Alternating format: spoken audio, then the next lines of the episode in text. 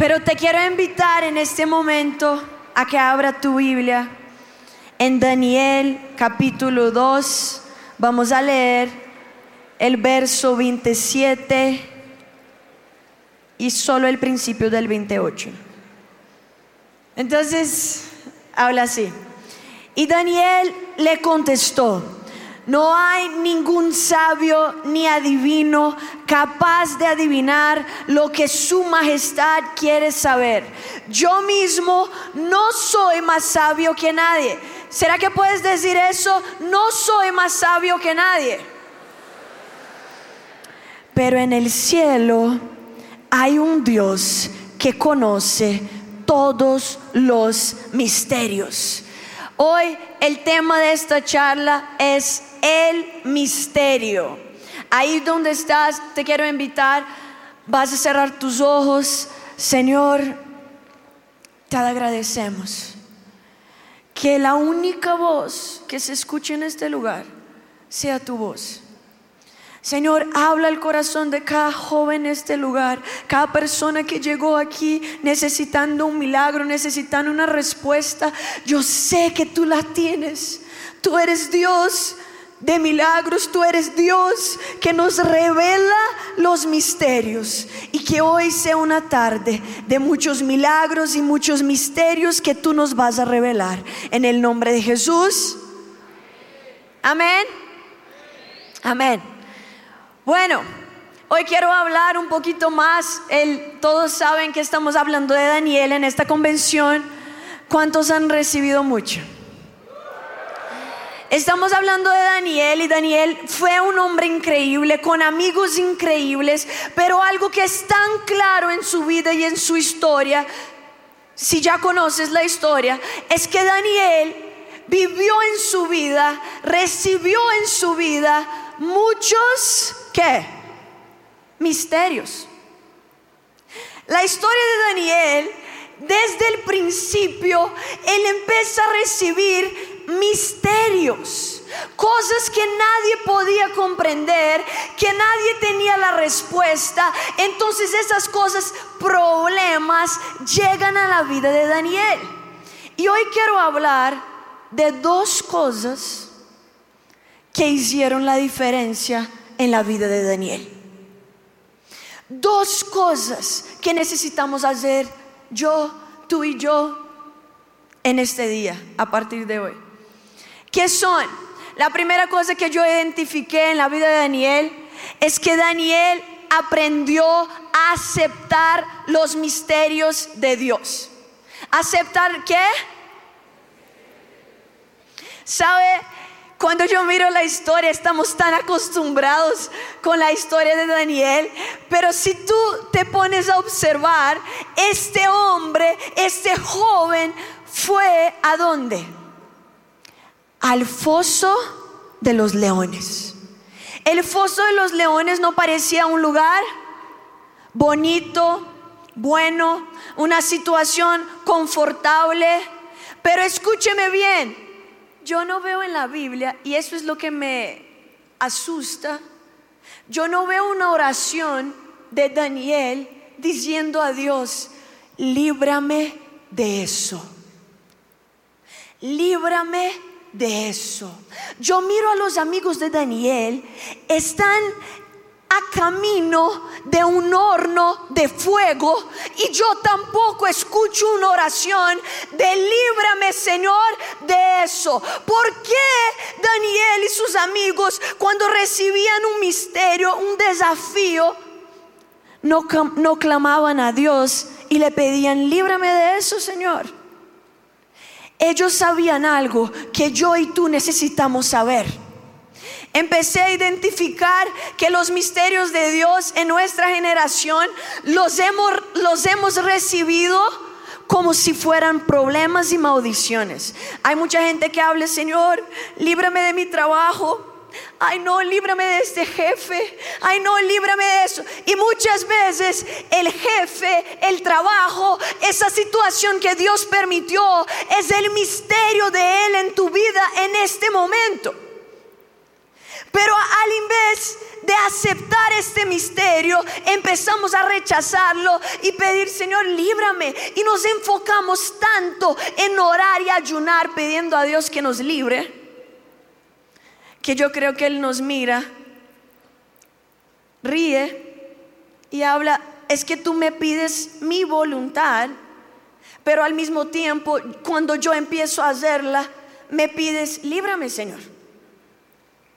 Yo me acuerdo cuando el primer misterio de Dios golpeó la puerta de mi vida. Tenía 11 años, estaba en una convención, un pastor predica, al final de la charla, él habló, hoy vamos a hacer algo que no, no estamos acostumbrados. Todos van a regalar a alguien que está a tu lado algo que tú tienes. Y yo, una niña, miré, ¿qué voy a regalar? Miré mi bolsa y escuché una voz. Regala el celular que dos días antes tu papá te regaló de cumpleaños. Dos días, once años. Yo había orado por ese celular un año. Y escucho la voz, regala el celular. Yo pensé, diablo, te reprendo en el nombre de Jesús. Pero en ese momento cuando uno recibe un misterio, una voz que tú no comprendes, una voz que te empieza a llevar a un lado donde no quieres ir, la verdad no tienes nada de ganas de hacer eso, de ir a este lugar. ¿Sabe, ¿Sabe cuáles son las opciones que tenemos? De aceptar el misterio o de decir no. En este momento que, dije yo, no, miré mi bolsa vacié mi bolsa, miré a la niña que estaba a mi lado y le hablé, mira, Dios me habló que te regalara mi bolsa. La niña toda feliz, vuelvo a mi silla y escucho más una vez la voz del misterio. Era el celular. ¿Sabe? Los misterios de Dios continúan hablando aun cuando no queremos escucharlos. Son insistentes, son esas situaciones que tú no quieres, estás evitando, pero Dios pone en tu vida y deja ahí hasta que escuches. Entonces yo estaba ahí y escuchaba esa voz que parecía yo, ¿cómo hago? ¿Qué hago para que se vaya? Era el celular, era el celular, era el celular. Yo, ay Señor, ayuda. Veo pasar un niño y Dios me habla, regale tu celular a este niño. Yo no sabía, pero ese niño era voluntario en la iglesia, tenía 10 años también. Su mamá no tenía forma de comunicarse con él porque él no tenía celular. Yo no sabía de nada de eso. Él se quedaba en la iglesia hasta muy tarde siempre. Yo no tenía idea, Dios me habla, regala a Él. Y yo pienso, qué locura.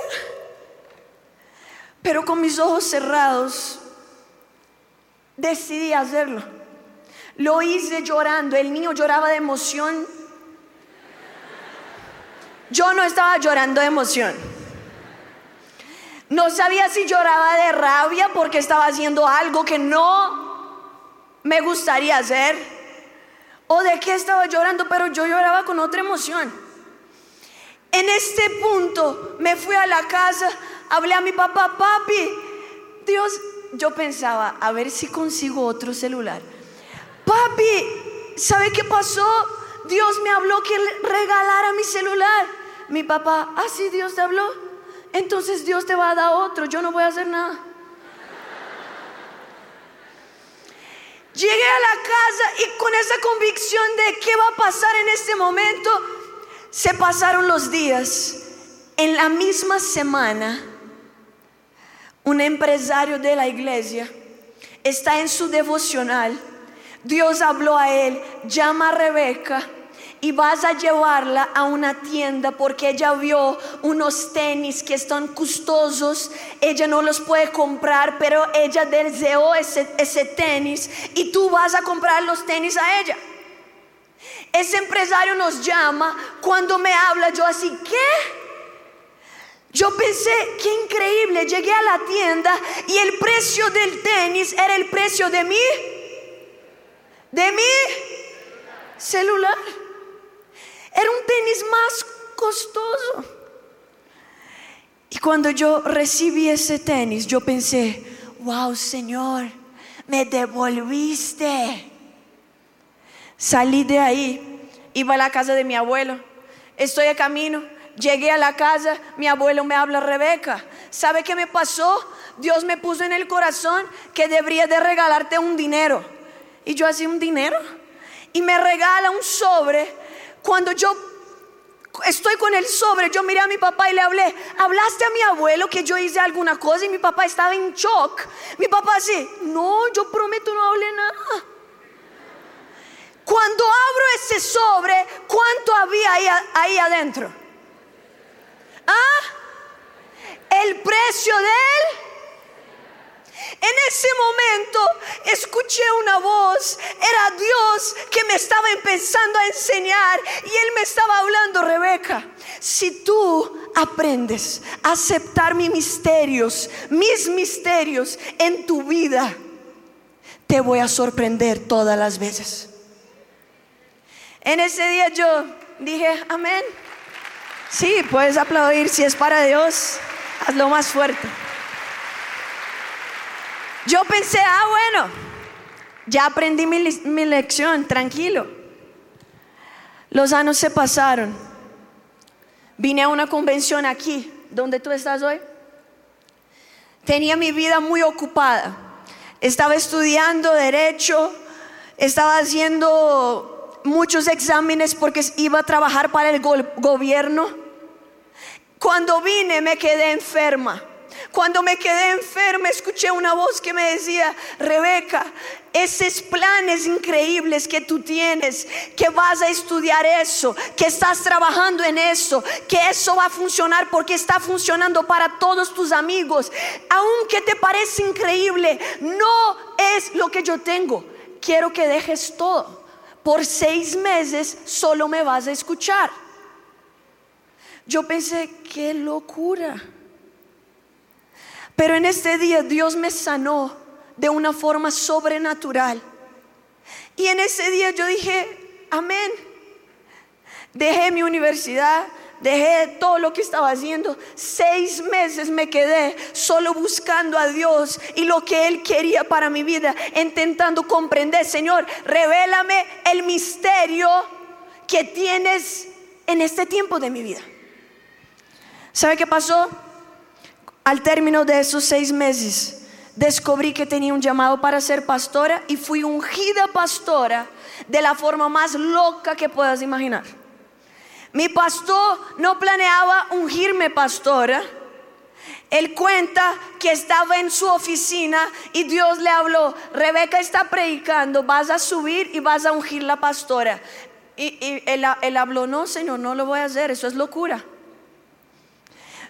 Él habla que Dios le habló, llegaste hasta aquí porque me obedeces.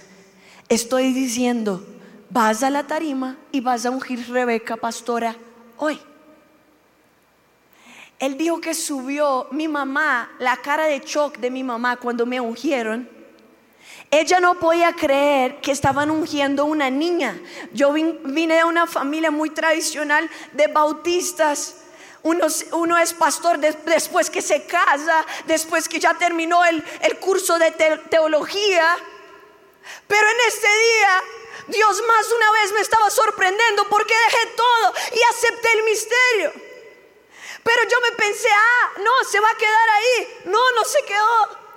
Años después empecé una relación con mi mejor amigo de la iglesia, de la alabanza, líder. Todos amaban a este niño. Yo pensaba, no, perfecto.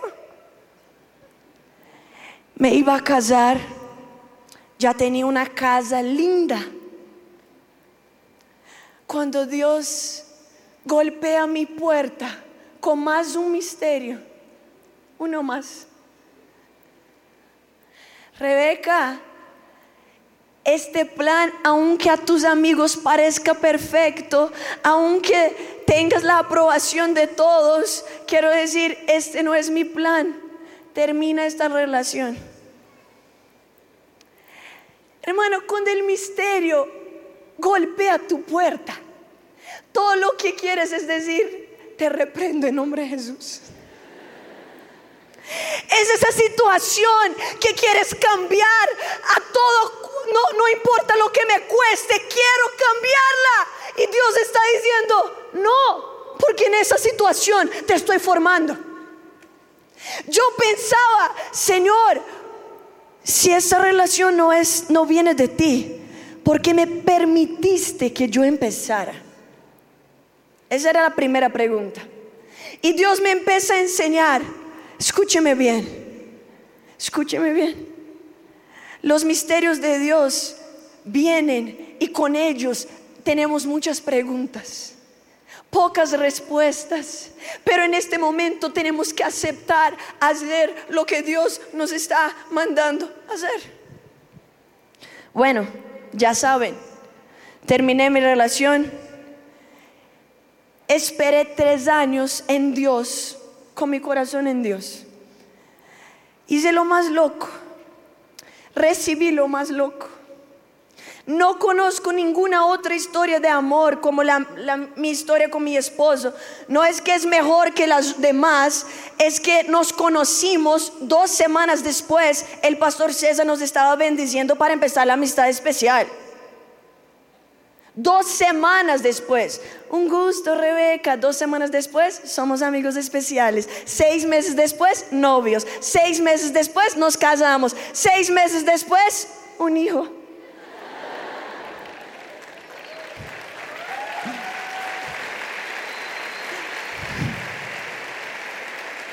Rebeca, todo eso estaba en tus planes nunca. Nada de eso estaba en mis planes. Si yo te cuento mi historia, era la niña más llena de miedo, de temores. Yo era la niña que un día, cuando pensó que podría ser pastora, yo fui en un almuerzo, me siento en la mesa y una de las personas, de los predicadores que yo más admiraba en mi vida, me miró en la mesa y habló, ay, qué chévere no, Lau va a ser un gran pastor, Lucas va a ser un gran pastor, Rebeca va a ser otra cosa. Y él habló a mi papá, no, no creas que Rebeca puede continuar tu ministerio. Uno de los niños, Rebeca no, era una de las personas que yo más admiraba en mi vida. Subí a mi habitación, lloraba, lloraba, lloraba. ¿Sabe lo que yo no entendía? Es que en esos misterios, cuando tú menos entiendes, cuando menos comprendes, es cuando Dios más está trabajando en ti. Primero, acepta los misterios de Dios. Mira quién está a tu lado y dile, acepta. No hay necesidad de huir de los misterios que Dios está enviando a tu vida. ¿Sabe? No veo un Daniel que estaba huyendo de los leones. No veo los amigos de Daniel huyendo del horno de fuego. ¿Sabe por qué no, no huían? No huían porque sabían dónde está el misterio de Dios, dónde está el desafío, dónde está la prueba, dónde está lo aburrido que Dios te está manteniendo en tu vida y ya no aguentas, dónde está esa cosa que quieres evitar. Ahí también va a estar la gloria de Dios en ti. Se va a manifestar en este mismo lugar. La gloria de Dios se manifiesta en los misterios de Dios. ¿Por qué, pastora? Porque el misterio es de la manera de Dios. Entonces cuando cuando el milagro, la gloria va toda a quien. Todo lo que te acabo de hablar, yo no tengo nada que ver con eso. Todo fue Dios. Y así va a ser en tu vida. La segunda cosa que yo puedo observar y voy a terminar con eso. Tenemos que aprender con la vida de Daniel porque él valorizó el hoy. Sabes, escúcheme bien, veo tantos jóvenes que, que hablan, ay, no, mi vida va a ser increíble cuando yo esté en una tarima predicando. No, va a ser increíble cuando me pase eso, cuando me case, cuando encuentre la persona correcta, cuando ya tenga otro trabajo, cuando alcance eso, cuando eso, cuando eso, cuando eso. Y cuando yo miro la vida de Daniel, encuentro un niño, un joven que está en otra tierra que está en un lugar donde no conocían a su Dios, pero Él está valorizando el hoy. Yo estaba en la universidad, un, día llegué a la clase, mis amigos estaban atrasados, como 10 amigos estaban atrasados.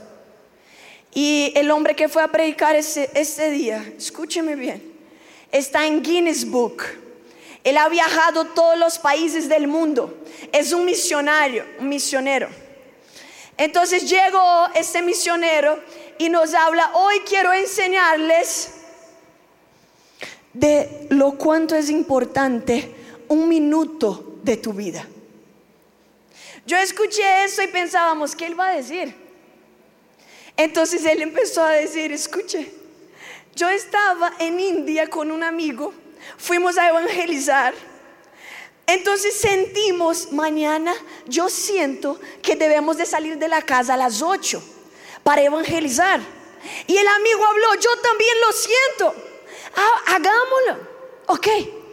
El otro día se despiertan atrasados, se van a bañar, comer, hacer otras cosas. Cuando van a salir de la casa, percibe que no están saliendo de la casa a las 8 como habían sentido en sus corazones.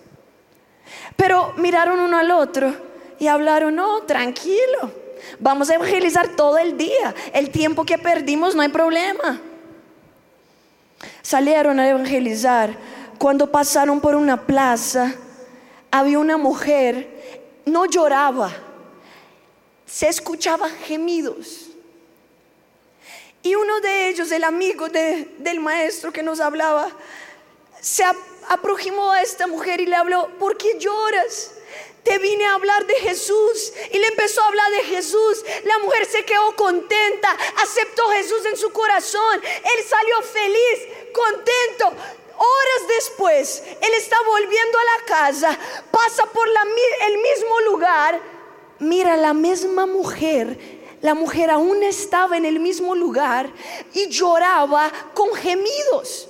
Entonces él vuelve, vuelve a ella y habla, señora, yo estaba aquí, yo te hablé de Jesús, ya estabas contenta, feliz, porque estás llorando.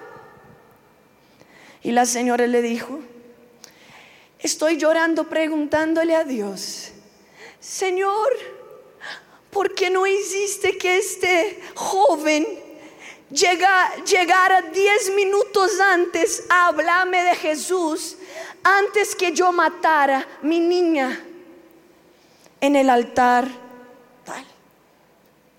Diez minutos antes, esa mujer estaba matando a su niña chiquita en un altar pagano.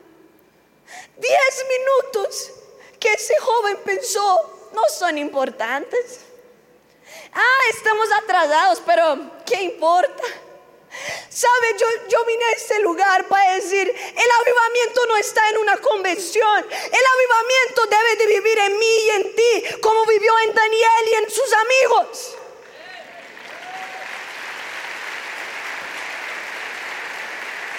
El avivamiento está cuando no esperas ver la gloria de Dios en tu vida mañana, pero ya la puedes ver hoy. El avivamiento está cuando sabes que Dios quiere hacer algo grande con tu vida en ese trabajo que no te gusta.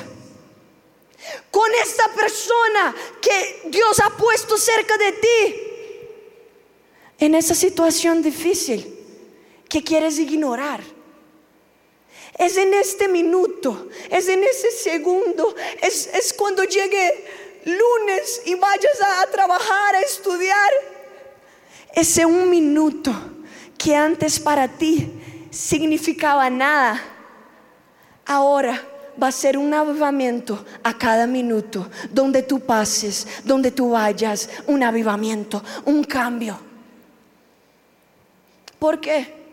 Voy a valorizar mi hoy.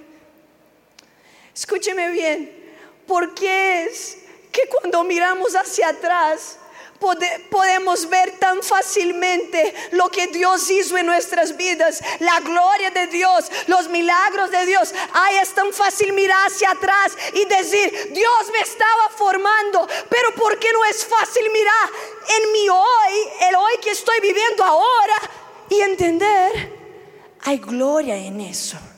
Dios me está formando.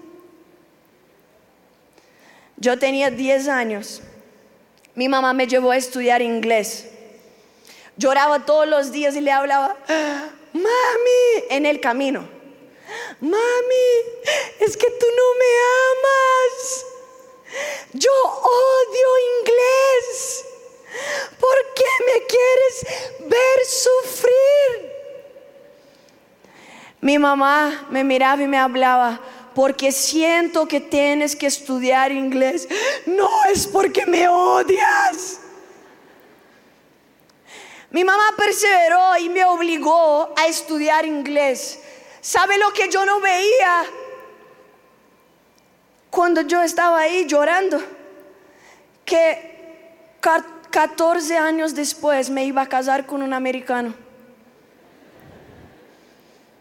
Y que aún no sabría tanto español, entonces la lengua que iba a usar para comunicarme con él era qué? ¿Era qué? Escúcheme bien. Las cosas que no te hacen sentido hoy, las pruebas. Ay, yo me siento tan chiquito. Escúcheme bien, la gloria de Dios no va a llegar a tu vida, ya está en tu, en tu hoy. La gloria de Dios, el pastor que vas a ser ya está dentro de ti. El evangelista ya está dentro de ti. Hoy te quiero invitar, ponte de pie. ¿Sabe? Tengo por seguro que Dios me trajo en este lugar para hacer una oración con algunas personas que necesitan. Escúcheme bien. Hay gente que cuando yo estaba predicando, ahí donde estás, te, te identificaste con eso. Sabes que Dios está trayendo a tu vida muchos misterios y estabas huyendo de los misterios de Dios. Estabas evitando, hablabas que no, ignorabas la voz, eso, de, deja que... No, Hermano, yo llegué a un punto que una vez ayuné pidiendo a Dios que hiciera algo que no estaba en, los planes de Él. Yo no sabía que estaba en los planes, que no estaba.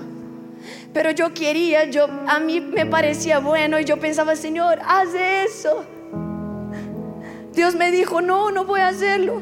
Escuché a una mujer, Joyce Meyer fue abusada por su papá 18 años.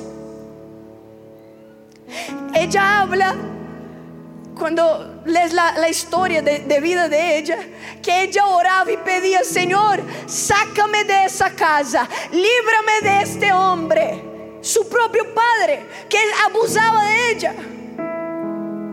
Pero Dios no la sacó de la casa. Dios no libró a ella de esos 18 años. ¿Sabe qué hizo Dios? Corrió una nena, una joven marcada y la transformó en la más grande mujer que ha predicado la palabra de Dios a miles y miles.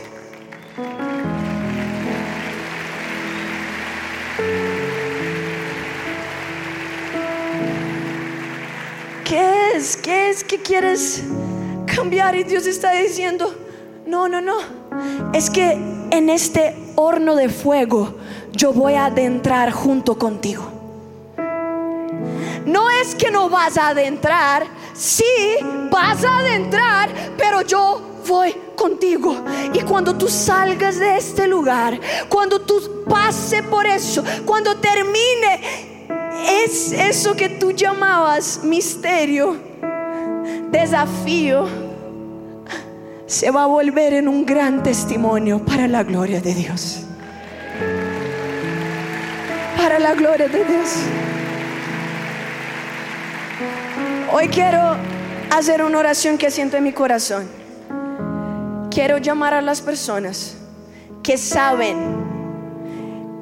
por el Espíritu Santo que estaban diciendo no a ese a esos misterios que Dios estaba trayendo a tu vida. Si tú sabes que estabas diciendo no, estabas claramente rechazando, huyendo, si ese eres tú, ven aquí, por favor, quiero orar contigo. Si tú sabes que muchas veces, cuando no comprendiste, te parecía demasiado difícil, es que a nosotros, aún más cuando somos jóvenes, si no comprendemos es tan difícil de hacerlo. Es tan difícil de hacerlo. Pero te digo, los misterios de Dios son lo que cambió la vida de uno. Y cuando tú aceptas un misterio, Dios te envía otro y otro y otro. Y cada misterio es un milagro. Cada misterio es un sobrenatural de Dios a tu vida.